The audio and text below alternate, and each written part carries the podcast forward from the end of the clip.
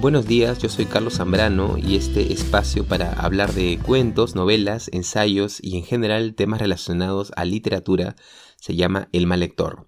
Hoy es jueves 9 de julio del 2020 y vamos a hablar acerca de la escritora neozelandesa Catherine Mansfield. Por ahí eh, me parece no tan visibilizada como Virginia Woolf o Clarice Lispector o la escritora Flannery O'Connor que son nombres que surgen más automáticamente cuando uno piensa en escritoras que han, mm, para usar un poco la, frase que le escuché alguna vez a Bolaño, ¿no? Eh, tensado el arco como nadie, ¿no? Entonces, eh, vamos a dedicar este episodio a la obra de esta escritora que, aunque nació en Nueva Zelanda, siempre estuvo muy cerca a Inglaterra, ¿no? Y de forma particular a Londres, una ciudad que le parecía mucho más cosmopolita y atractiva que Wellington, en Nueva Zelanda, donde vivió su infancia.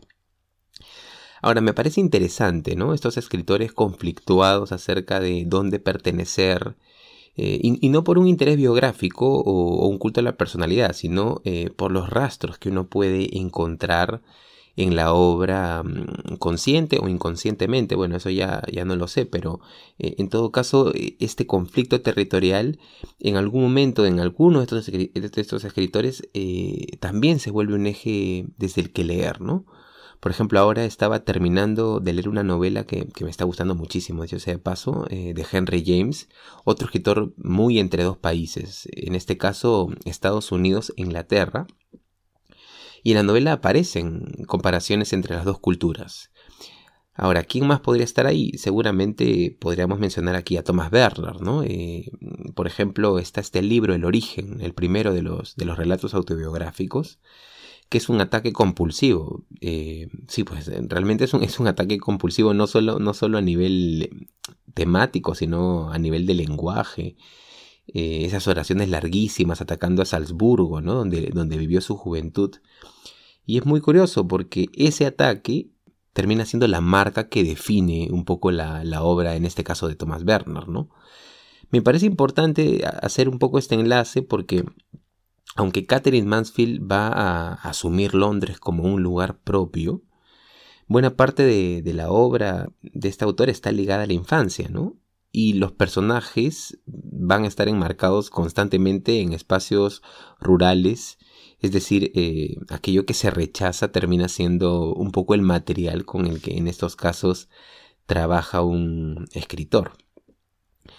Bueno, vamos a hablar más concretamente de un cuento eh, llamado Fiesta en el Jardín, que también se puede encontrar como libro independiente. ¿no? yo creo que le ha ocurrido un poco lo que al texto de Melville, este, este texto Bartleby el escribiente, o también lo que ha ocurrido con la dama del perrito, ¿no? De el cuento, este cuento del, autor ruso Anton Chekhov.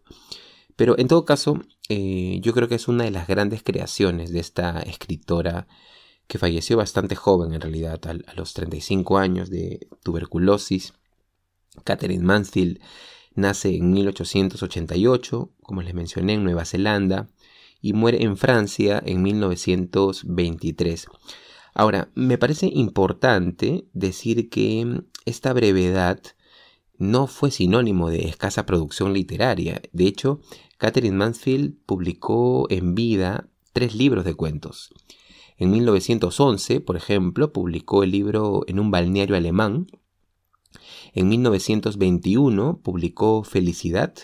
También se ha traducido como idilio, porque, eh, claro, son libros que se titulan como uno de los cuentos que los integran. Eh, con ese título idilio, me parece que está, en la, que está en, la, en la colección de los cuentos inolvidables de Julio Cortázar. No sé si lo recuerdan, salió esta lista eh, de los cuentos imprescindibles para Borges y también salió un libro con algunos cuentos imprescindibles de Cortázar y ahí figura este cuento, idilio, felicidad, ¿no? Y en 1922 mm, publica Fiesta en el Jardín. En algunas traducciones, bueno, ya yo no sé por qué, pero le colocan el título en inglés, ¿no? The, Garden Party le colocan. Entonces no, no sé a qué puede obedecer, tal vez a querer intentar hacer un traslado, pero en todo caso también está muy conocido este, este cuento como Fiesta en el Jardín, al que vamos a dedicar este capítulo. Ahora, en el caso del cuento Fiesta en el Jardín, está incluido dentro del libro Fiesta en el Jardín. ¿no? Eh, nuevamente está esta, esta, característica de que el libro se llama como uno de los cuentos que, que lo integran, ¿no? porque en realidad este libro, al menos en la edición que yo tengo aquí en RBA, eh, está integrado de 15 cuentos. Bueno, termino esta parte de contexto con algunos datos que me parecen importantes eh, sobre Catherine Mansfield. Yo creo que es fundamental, por ejemplo, aquí el nombre de su eh, esposo, de su último esposo, el editor John Middleton Murray, porque después de la muerte de Catherine Mansfield, eh, él se va a encargar de preparar otros dos volúmenes de cuentos. Y así se publica, por ejemplo, en 1924, un año después de la muerte de Catherine Mansfield, dos libros. El nido de la paloma y algo infantil. Adicionalmente, se van a publicar eh, su diario personal, el diario de Catherine Mansfield y sus cartas, correspondencia de Catherine Mansfield. Entonces, como podrán ver, es una escritora que dejó abundante material entonces, bueno, vamos a revisar eh, las primeras líneas del cuento, vamos a hacer algunos repasos por otros fragmentos de este cuento Fiesta en el Jardín. Me gustaría empezar con las primeras líneas, ¿no? la manera como abre este cuento y a partir de eso vamos haciendo algunos comentarios. Después de todo, el tiempo era ideal. Si lo hubieran hecho de encargo, no habría resultado un día más perfecto para la fiesta en el jardín. Sin viento, cálido, el cielo sin una nube. Como ocurre a veces al principio del verano, una neblina de oro pálido velaba, apenas el azul. El jardinero estaba en pie desde el alba, segando el prado y barriéndolo, hasta que el césped y los rosetones chatos y oscuros, donde habían estado las margaritas, parecieron brillar. En cuanto a las rosas, no se podía negar que habían comprendido que las rosas son las únicas flores que impresionan a la gente en una fiesta en el jardín, las únicas flores que todos les interesan. Cientos, sí, literalmente cientos habían abierto en la noche. Las zarzas verdes estaban inclinadas como si los arcángeles las hubieran visitado. Bueno, eh, ¿qué es lo que se nos narra en Fiesta en el Jardín? Como su título ya indica, vamos a asistir a la preparación de una fiesta. No se nos indica claramente cuál es el motivo, pero sí es claro que el dinamismo de la preparación de esa fiesta despierta gran emoción en Laura, la joven protagonista de esta historia. Como ustedes habrán notado, el cuento inicia con descripciones muy sensitivas sobre el clima, la temperatura, las texturas, la naturaleza, unas primeras líneas narradas desde la contemplación idílica, podríamos decir. Y por eso ustedes van a notar que hay comas continuas que sirven para subordinar una frase a otra, ¿no? Como si las primeras caracterizaciones no alcanzaran para describir un, estado anímico que no solo implica a la protagonista, sino también a la voz eh, narradora que, que la contiene. Entonces, claro, estamos en el preciso momento en que hay mucho movimiento en el jardín de una casa. Sin duda de una familia, podríamos decir, más o menos privilegiada, con una casa amplia, un jardín al que van llegando diferentes personas para mm, acondicionar el lugar. Por ejemplo, van llegando flores y más concretamente lirios, ¿no? En el, en el cuento se le da mucha presencia a esa flor, al lirio. Se dedica a unos párrafos muy descriptivos, eh, podríamos decir al mismo tiempo muy eh, mesuradamente desmesurados. ¿no? Voy, voy, a usar ese, ese, juego de palabras porque me parece sirve para explicar cómo se narra eh, el momento en que están trayendo, por ejemplo, la carpa, porque claro, van a poner una carpa como parte de la ornamentación del jardín para la fiesta, y le preguntan a Laura, que, que es un poco la responsable, la protagonista y responsable de dirigir todo. De hecho, cuando el cuento inicia, ella le pregunta a su madre, a la señora Sheridan, dónde debería ir la carpa y lo que le dice su madre es que este año no quiere ser tratada eh, como la anfitriona sino que quiere ser una invitada más y que se encargue ella Laura con sus hermanos y las ayudantes en este caso la ayudante una ayudante que continuamente aparece en el cuento es la ayudante Sadi y que ella simplemente quiere disfrutar de la fiesta ¿no? Y ahí yo creo que vamos a encontrar algunos elementos que, que nos sirven un poco para rastrear cómo, cómo ha sido formada eh, Laura, porque en ese primer encuentro, por ejemplo, en torno a la carpa, ella le dice a los encargados que ella tiene un lugar, ¿no? Que la carpa vaya en un lugar, pero uno de ellos, de los encargados de la carpa, le dice que sería mejor que vaya en otro lugar. Y el hecho de que uno de los trabajadores se tome esa eh, confianza, la perturba, ¿no? No al punto de generar una tensión, un momento incómodo en el cuento, pero ya el relato, la narración nos va arrojando ciertas marcas que definen eh, al personaje de Laura. Ahora, después de la carpa, eh, van a ir llegando otros elementos y esa dinámica de la llegada, de la acumulación, es la que va a ir estructurando el, cuento. O sea, lo que va a ir eh, hacer avanzando la, la historia, porque por un lado llegan objetos a embellecer el jardín para la fiesta, y por otro se nos va describiendo los espacios naturales con los que ya eh, cuenta la casa. Y eso hace que el cuento gane frescura porque nos lleva de un lado para otro. Por ejemplo, Laura recibe una llamada y coordina con una amiga, Kitty, y coordinan encontrarse eh, al día siguiente, ¿no? Entonces ella observa, por ejemplo, que los obreros están trabajando en acomodar y, ve en acomodar, digamos, los, todos los eh, adornos, todas las ornamentaciones que van llegando al lugar, ve que están moviendo el piano porque ella probablemente va a cantar durante la fiesta. Y aquí quiero insistir otra vez, esto, esto lo mencioné antes, ¿no? También cuando llega el florista, por ejemplo, le invade muchísimo la emoción, la narración inclusive por momentos se desborda, ¿no? Yo, yo creo que acá podríamos citar una parte, un fragmento para que ustedes tengan una idea de cómo funciona ese primer desborde, por ejemplo, cuando llega el florista. Sonó el timbre de la puerta y se oyó crujir el vestido estampado de Sadie por la escalera. Una voz de hombre murmuró. Sadie respondió sin interés. Le digo que no sé. Espere, voy a preguntar a la señora. ¿Qué hay, Sadie? preguntó Laura entrando en el pasillo. Es el florista, señorita. Y ahí estaba. En la puerta abierta de par en par había una ancha bandeja colmada de macetas con lirios rosados. Nada más, nada más que lirios, lirios, lirios, grandes flores rosadas, muy abiertas, radiantes, terriblemente vivas sobre sus rojos tallos lustrosos. Bueno, en realidad van a darse cuenta de que la narración se desborda precisamente en los momentos en que algo estimula los sentidos. ¿no? Por ejemplo, cuando llegan los bocaditos, ocurre algo muy similar. Eh, cuando se nos describe los bollos de nata, ¿no? hay unos postres que, que elabora un lugar llamado la Casa Godber.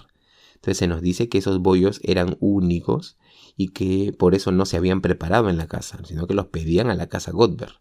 Ahí ya los habían mandado a pedir y en general el ambiente que se vive es, como se darán cuenta, festivo, luminoso. La ambientación de la casa eh, va tomando forma alrededor de las impresiones de Laura, ¿no? O sea, se nos transmite muy bien esa, esa emoción los pasos, eh, los pasos rápidos que van de un lado para otro, cómo se van ultimando detalles, en fin. Estas páginas eh, que ocupan poco, poco, más de la mitad del, del, cuento van formando un ambiente, van formando una atmósfera, un estado anímico en el lector. Ahora veremos que todo esto estará mm, bastante bien calculado en base a, lo, que, lo que el cuento nos ofrece a partir de cierto momento, ¿no? Porque a partir eh, pues de cierto momento este relato que parecía una historia luminosa, idílica, va a empezar a oscurecerse, es decir, va a irrumpir en él un elemento trágico. Y entonces vamos a ver cómo a partir de esa irrupción, una, la irrupción de una noticia, porque es una noticia que se recibe en medio de los preparativos para la fiesta en el jardín, el cuento va a dar un giro muy radical. De hecho, vamos a ver cómo este ambiente en la casa se va a ir desestabilizando, la misma relación que Laura tiene con la fiesta en el jardín, con su casa, con su familia, va a entrar en una pequeña crisis, ¿no? Como si todo lo anterior a esa noticia hubiese sido parte de una fantasía o de una farsa, podríamos decir, ¿no? Entonces, claro, aquello que eh, antes nos parecía muestra de unión familiar va a adquirir eh, un tono de superficialidad, nuevamente a través, digamos, del recurso eh, de los elementos que van llegando, ¿no? Porque Laura se va desengañando poco a poco de su propia familia, integrante por integrante, ¿no? Hasta la escena final, que de hecho es un gran cierre, que es el momento en que Laura abraza llorando, bueno, totalmente destruida a, su hermano, a su hermano Lorry que también participa eh, en los preparativos de la fiesta en el jardín.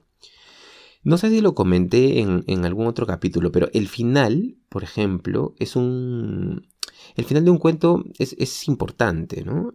Porque el final da una pauta acerca de cómo, en general, eh, en todos los cuentos, o en la mayoría de cuentos, ¿no? El final da una pauta acerca de cómo releerlo, ¿no? De cómo releer el cuento con o sin nueva lectura, o sea, releerlo recordando todo lo que leímos y desde allí eh, resignificando los hechos que acontecieron o también pues volviendo a leer el cuento con más atención, con un lápiz a la mano, subrayando, tomando notas, eh, ya superada digamos esa primera lectura fruto de la curiosidad, ¿no? O, o, el qué va a pasar, ¿no? En el caso de Fiesta en el Jardín, el final es marcadamente contrastante con las líneas iniciales.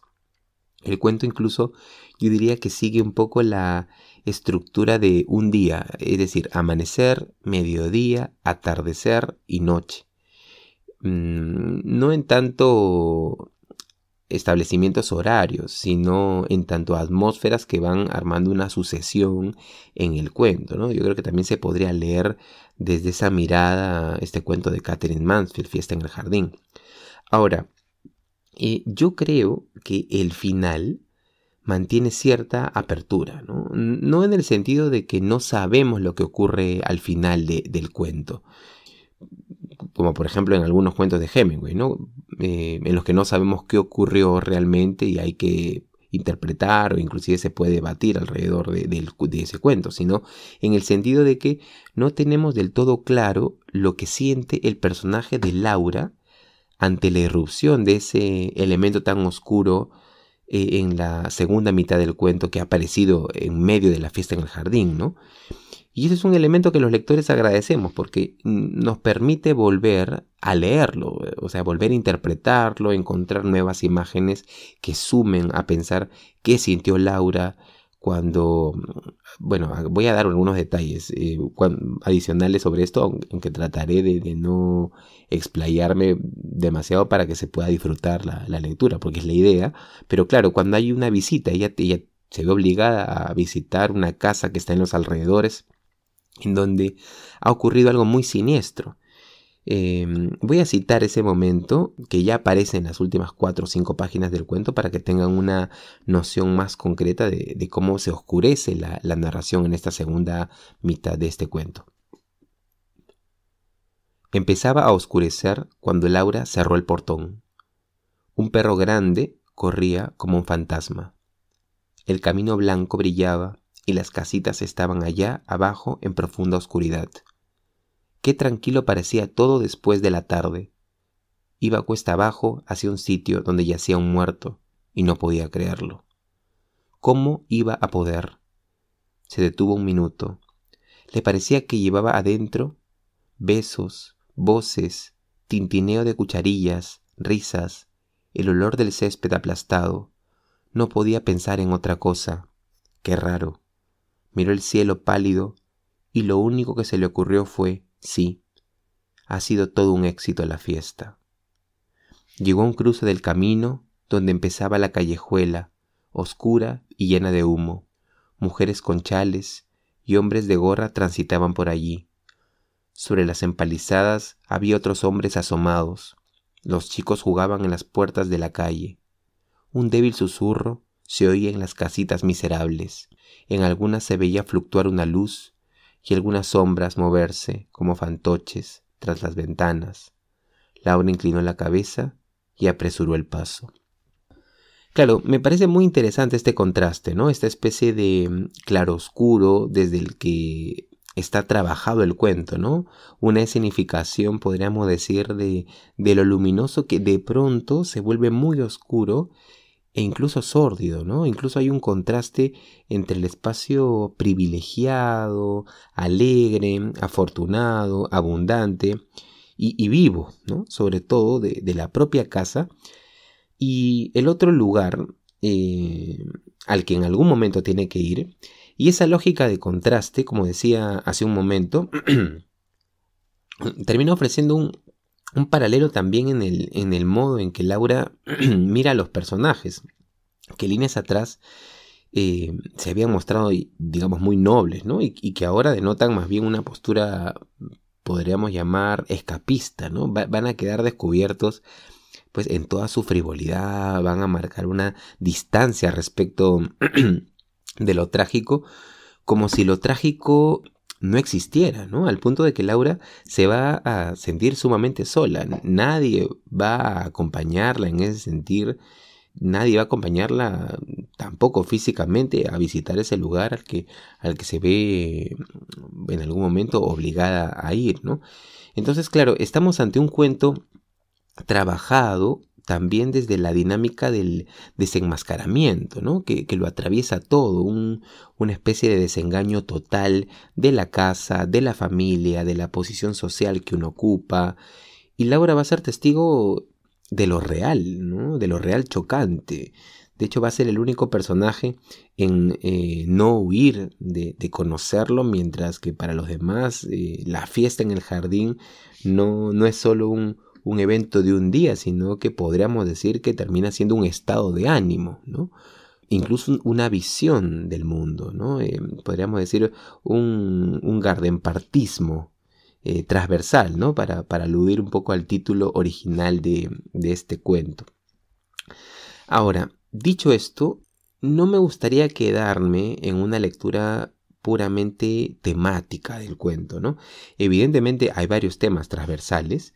Eh, estaba pensando, disculpen el, paréntesis, pero claro, a Catherine Mansfield se le emparenta mucho con, el cuentista ruso Anton Chekhov y esta idea de que, de que cierta visión de la realidad está ligada a un espacio que cuando uno eh, sale de este espacio eh, se desengañe de las propias convicciones Aparece también en ese cuento mm, la sala número 6, ¿no? La historia de, este doctor, em, psiquiatra, eh, me parece que era psiquiatra, ¿no? Que descubre que, tal vez eh, los locos están más cuerdos que los cuerdos, ¿no? Y que, termina internado en el mismo manicomio que, él gestionaba, ¿no? Aunque, claro, ahí hay la dirección contraria, ¿no? En Fiesta en el Jardín, digamos, la ilusión es eh, un adentro y la realidad es el afuera, ¿no? En cambio, en la sala número 6 la ilusión es el afuera y la realidad es el adentro, ¿no? Hay un, hay un intercambio ahí, ¿no?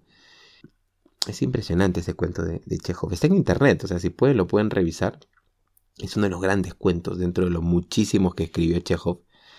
Em, entonces cuando puedan lo revisan porque vale realmente la pena. Pero bueno, volviendo a Catherine Mansfield, decía que em, no me quería quedar solo con, con el tema porque en el caso de Fiesta en el Jardín la luz y la oscuridad no solo, digamos, se transmiten al lector a través de las escenas, sino también a través de las palabras, ¿no? de, cierta fluidez en las imágenes. Eh, hay una escritura que nos va envolviendo, ¿no? Em, entonces, claro, también podríamos decir que hay unos elementos técnicos, unos elementos en el lenguaje que crean una atmósfera en, este, en este cuento fiesta en el jardín. Observen, por ejemplo, lo que ocurre en este párrafo. Voy a, citar otro párrafo del cuento para que tengan una idea de, qué estoy, eh, de sobre qué estoy hablando, ¿no? Decir eso era realmente exagerado porque las casitas estaban en un terreno aparte, en el fondo de una cuesta empinada que llevaba a la casa. Había una calle ancha de por medio. Es cierto que estaban demasiado cerca, eran un verdadero adefesio y no tenían derecho a estar en ese barrio. Eran pequeñas viviendas mezquinas, pintadas de un color chocolate. En los retazos de jardín no había más que repollos, gallinas flacas y latas de tomate. Hasta el humo que salía de las chimeneas era miserable. Hilachas y fragmentos de humo, tan distinto de los grandes penachos de plata que se elevaban en las chimeneas de los Sheridan, vivían lavanderas y barrenderos, y un remendón, y un hombre que tenía todo el frente de la casa con jaulitas de pájaros. Los chicos hormigueaban. Cuando los Sheridan eran pequeños, les estaba prohibido acercarse por el lenguaje que usaban los pobres y las enfermeras que podían contagiarles. Pero desde que eran grandes, Laura y Josefina, en sus, en sus andanzas, solían meterse por ahí. Era sórdido y asqueroso. Salían estremecidas, pero se debe ir a todas partes. Uno debe verlo todo. Por eso iban. Entonces, sea desde lo luminoso o desde lo oscuro, hay una escritura que nos va envolviendo. Eh, porque, a ver, digamos, la trama es sencilla de contar. ¿Qué es lo que, lo que da, da, relevancia a este cuento? Un modo de contar, o sea, no su trama, ¿no? Hay un modo de, de colocar una imagen en nuestra mente, de dosificar una información. Entonces, claro, por ejemplo, las descripciones, fíjense cómo describe Catherine Mansfield, ¿no? la manera de saturar la narración, por ejemplo, llenándola de, redundancias, de adjetivos, eh, de, sinestesia, ¿no? No sé si, recuerdan que, la sinestesia es eh, este mecanismo en el que se emplea para las descripciones eh, elementos que estimulen los sentidos, ¿no? Entonces, eso es lo que nos lleva a detenernos en los párrafos de fiesta en el jardín. Estoy pensando, claro, que es muy difícil, ¿no? Mencionar a Catherine Mansfield sin aludir, sin llegar siempre a, también a Virginia Woolf, ¿no? Aunque claro, en el caso de Virginia Woolf es más experimental, ¿no? Pero digamos, la relación con, la palabra y la tragedia como telón de fondo, por lo menos en la señora Dalloway, eh, también a nivel temático, bueno, nos hace hermanar a Catherine Mansfield con, Catherine Mansfield con Virginia Woolf, ¿no? Mm, ahora, ahora que me pongo a pensar eh, no solo con, la señora Dalloway, sino por ejemplo, esto de la narración sensitiva, eh, sinestésica, aparece también en este cuento de Virginia Woolf, La mancha en la pared. Mm, pero bueno, no, no, me quiero desviar tanto tampoco, ¿no? Eh, ya habrá ocasión en todo caso para, para hablar de Virginia Woolf. Bueno, ya para ir terminando, yo creo que este cuento y de hecho buena parte de la obra de Catherine Mansfield funciona como un catálogo de, artificios narrativos, ¿no? Hay un, hay un artículo de, García Márquez sobre Hemingway, ¿no? Donde, donde él dice que Hemingway le enseñó cómo un gato dobla una esquina. Entonces, claro, también a aquellos a los que nos interesa la escritura eh, y que leemos también para aprender, nos podemos servir de algunos recursos que están presentes en este cuento, ¿no? Por ejemplo, hay una escena en la que se narra la impaciencia de la señora Sheridan a través de un acto nimio, ¿no? Nos dicen que la señora tamborileó con los dedos una taza.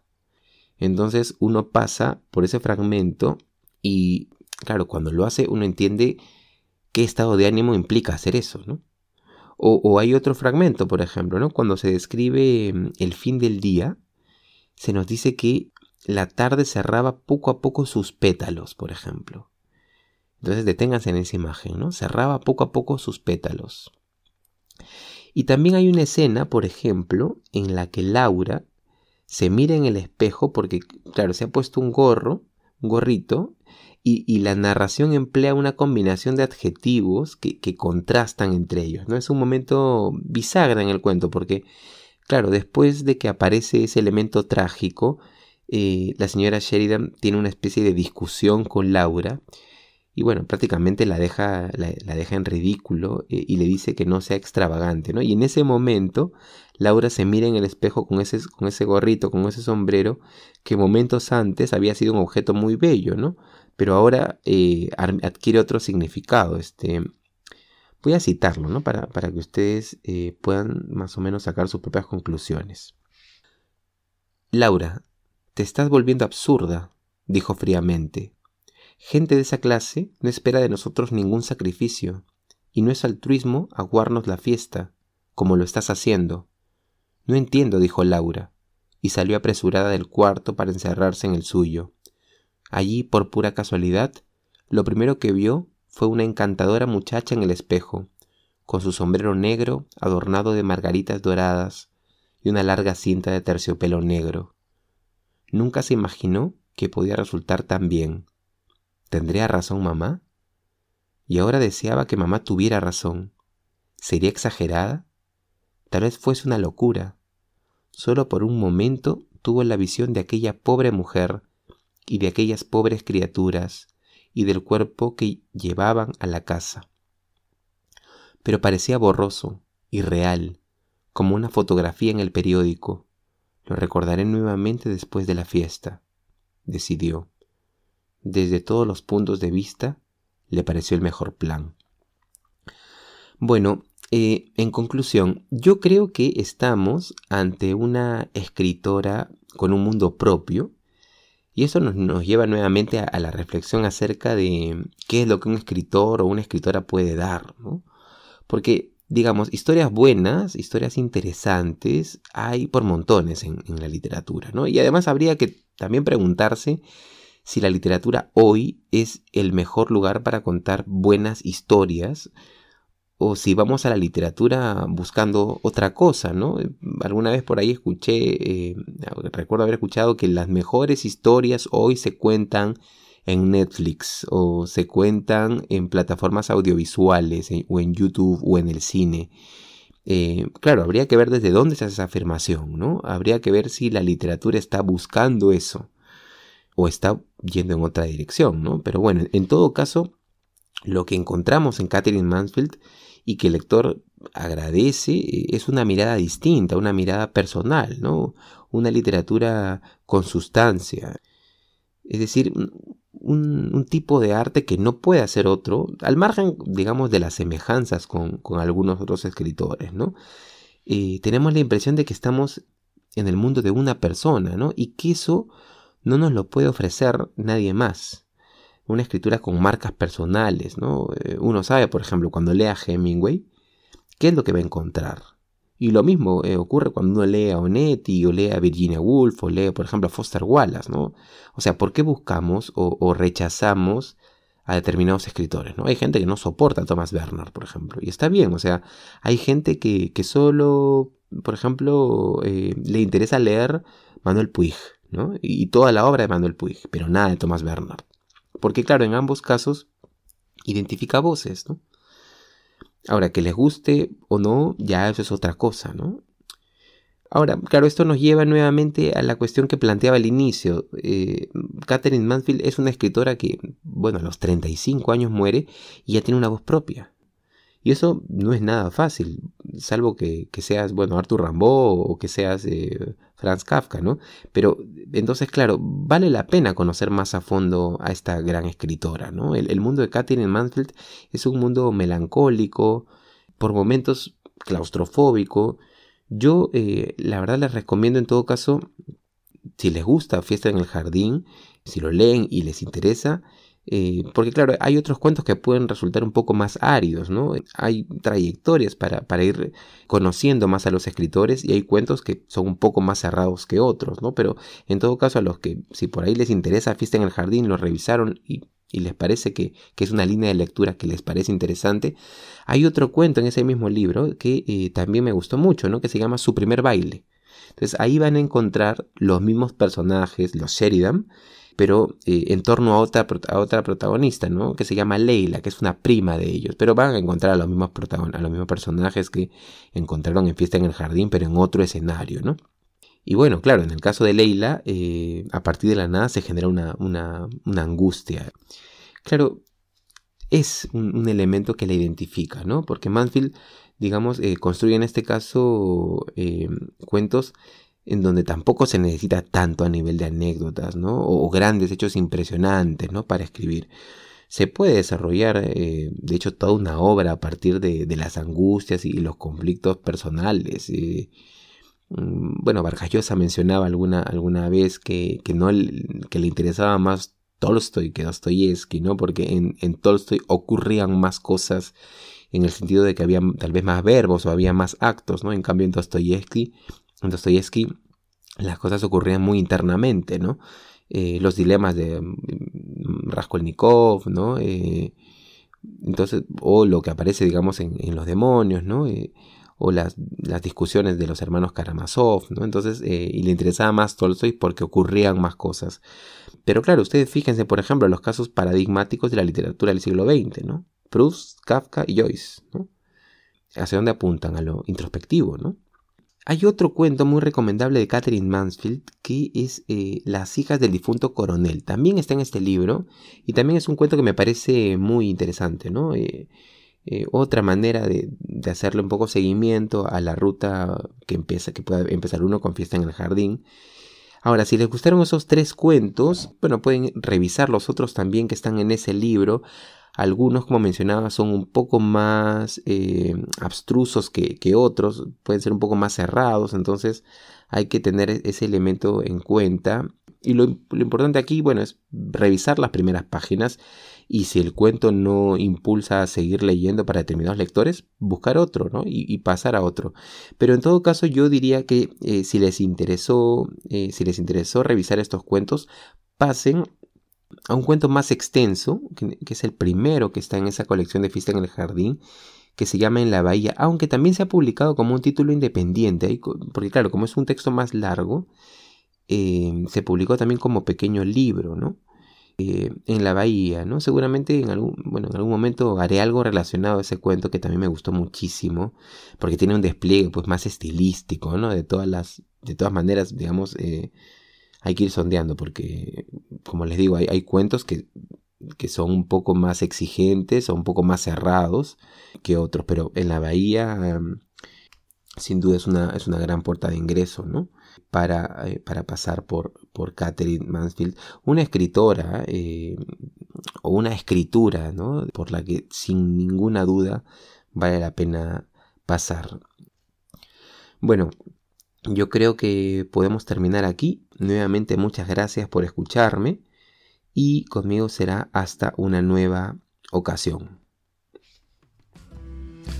Si te gustaría escuchar más capítulos como este, puedes encontrarme en Facebook, Spotify y YouTube como El Mal Lector. También puedes escribirme a elmalector.gmail.com si tienes alguna consulta o sugerencia. Siempre será muy bien recibida. No te olvides de suscribirte, darle me gusta o compartir estos contenidos para hacer más grande esta comunidad. Yo soy Carlos Zambrano y esto fue El Mal Lector.